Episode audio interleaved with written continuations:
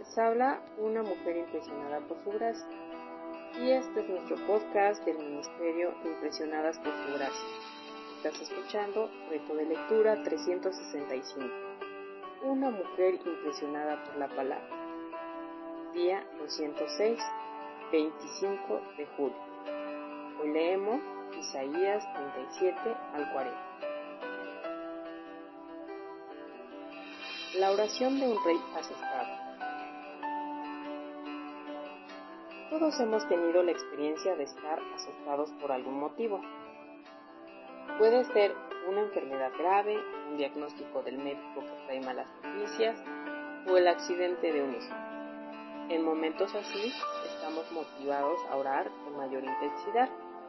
Así era la experiencia de Ezequías en Isaías 37, del 8 al 20 cuando Dios le dijo que el enemigo lo tenía rodeado. Hay varias características de su oración que nos convienen resaltar. La oración fue provocada por una crisis nacional. Número 1. La amenaza del enemigo. Versículos 10 al 12.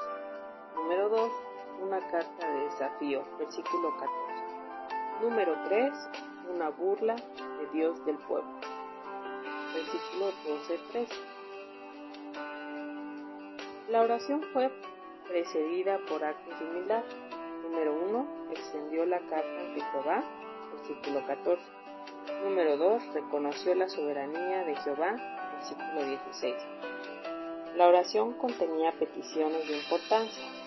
Número 1. Para inclinar el oído y escuchar, versículo 17 Número 2, para abrir los ojos y mirar, versículo 17.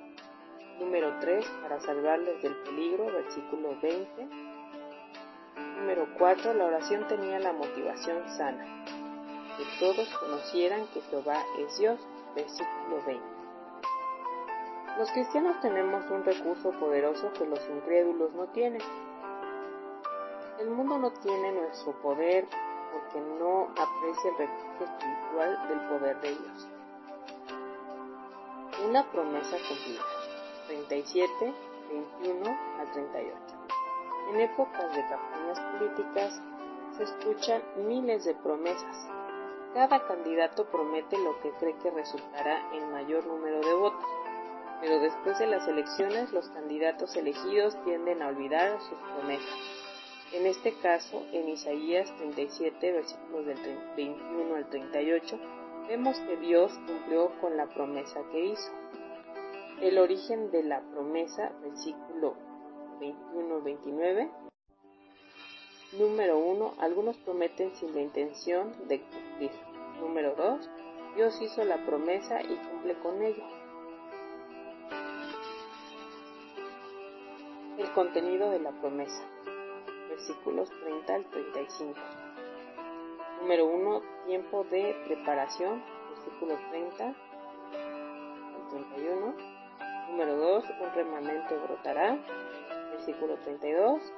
Número 3, protección de la invasión del ejército enemigo, versículo 33. Número 4, Dios salvará a la ciudad, versículo 35.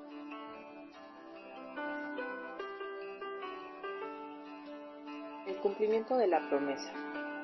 Versículos 36 al 38. Número 1. En una forma milagrosa. Número 2. En un testimonio victorioso del Dios de Israel. Estamos impresionadas con la manera en que Dios cumplió su promesa de proteger a la nación. El enemigo era mucho más numeroso, pero nuestro Dios tiene todo poder él es soberano. El poder de la oración. La noticia repentina de la muerte inminente de cualquier persona de importancia despierta en nosotros emociones. Cada persona reacciona de forma distinta ante la noticia. Para los que creemos en Dios, seguramente la oración será una parte significante de nuestra reacción. En la lectura de hoy, en Isaías 38, Ezequías oró a Dios, lo cual nos da ejemplo. Lo siguiente. Asuntos por los cuales debemos orar. Número 1. La entrega del enemigo que nos rodea. 37, 21 al 23. Número 2. La extensión de su vida. 38, 2 al 3. Actitudes que debemos manifestar en la oración. Número 1. Humildad. Versículos 2 y 3. Número 2. Sinceridad. Número 3. Oportunidad. Versículos 5 a 6. Efectos de la oración. Número 1. Aniquilación del enemigo. Versículo 37, 36 al 38. Número 2. Prolongación de la vida. 38, 5. Número 3. Perdón para los pecados. 38, 17. Tan pronto el profeta y el rey oraron, Dios respondió. Prolongó la vida del rey y el rey manifestó su alegría con un salmo. Es un buen ejemplo para nosotros. La tragedia de una confianza mal fundada. 39 del 1 al 8.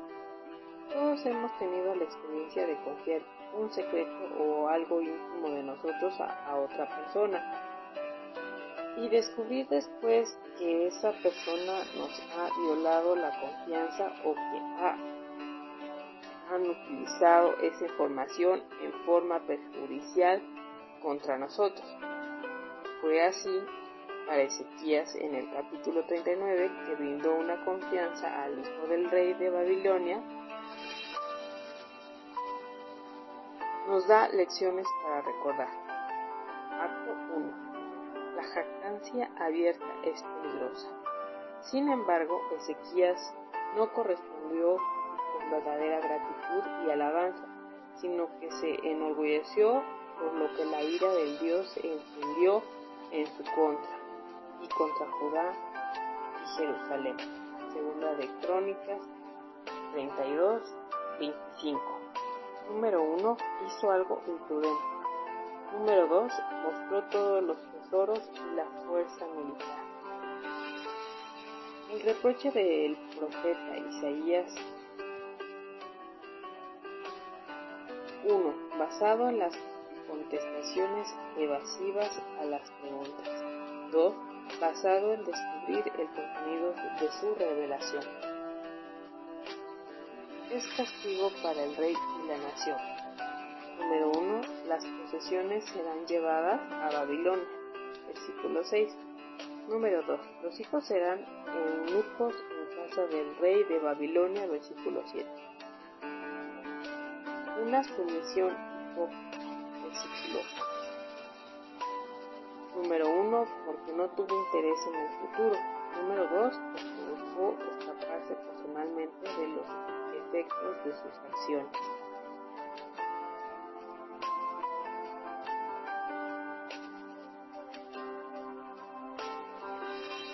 Una tragedia siempre termina en forma triste. Fue así con Ezequías y la nación. Les tocó sufrir la invasión, el destierro y el sufrimiento del exilio. A veces no tomamos en serio nuestra responsabilidad de líder y permitimos cosas que nos traen consecuencias trágicas. Preparativos para el Salvador el profeta prepara el pueblo por medio de este pasaje en el capítulo 40 para la liberación que estaba por acontecer. Un factor grande en esa liberación era el papel del siervo del Señor. Esto puede tener su relación con la llegada del Salvador a nuestras vidas por medio de una promesa. Consuelen, sí, consuelen a mi pueblo dice el Dios de ustedes. Hablen tiernamente a Jerusalén y díganle que han terminado sus días de dolor y amargura. Sus pecados han sido perdonados y el Señor les dará el doble de bendiciones comparado con el castigo que han recibido. Versículo 1, 2. Número 1. El consuelo es una necesidad en todo tiempo. Número 2 El consuelo viene del corazón y llega al corazón. Número 3. El consuelo viene por medio de la gracia. Por medio de una persona. Escuche, oigo a alguien gritar. Abran para el Señor un camino derecho, parejo a través del desierto. Rellenen los valles y niveles, nivelen las colinas enderecen las sendas torcidas y allanen los sitios ásperos del camino. La humildad entera contemplará la gloria del Señor. El Señor lo ha dicho y se cumplirá. Versículo 3, 5. Número 1. Su identidad llega con una voz audible. Número 2. Su actividad abarca liberación. Número 3 invitaciones para aceptar la salvación que Dios ofrece. Por medio de una proclamación. Número 1. De un mensaje de esperanza, versículo 6-8. Número 2. De la llegada del libertador, versículo 11. Cristo quiere liberarle de cargas y preocupaciones. Puede hacerlo si lo acepta como Salvador personal.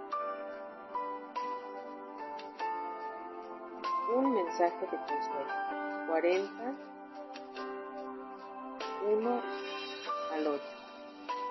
Los exiliados reciben el mensaje de liberación con una alegría que es incontenible, porque ya están en libertad para regresar a su tierra y vemos tres verdades acerca de este mensaje de consuelo en los primeros ocho versículos del capítulo 40.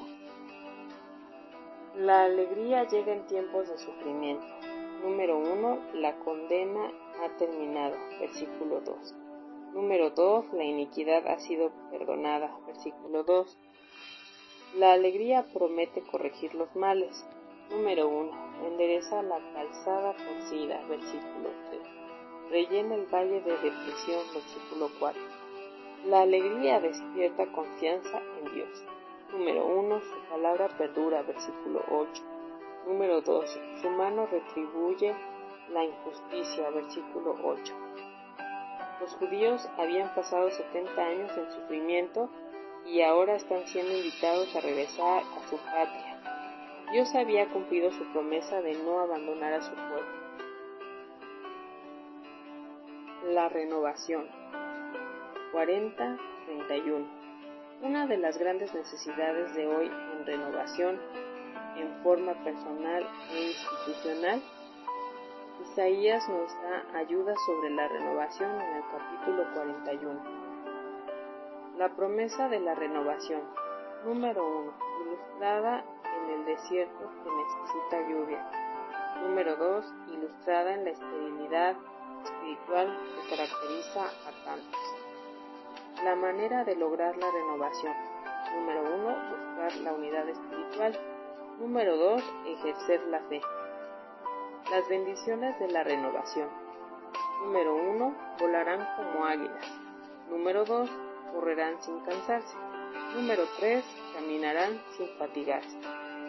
Isaías vivía esta experiencia en varias épocas de su ministerio y nosotros también podemos experimentar la renovación te invitamos a que hagas personal la lectura bíblica que escribas en tu diario esta joya bíblica que encontramos en Isaías 41:10. No temas, porque yo estoy contigo. No tengas miedo, porque yo soy tu Dios. Te fortaleceré y también te ayudaré. También te sustentaré con la diestra de mi justicia.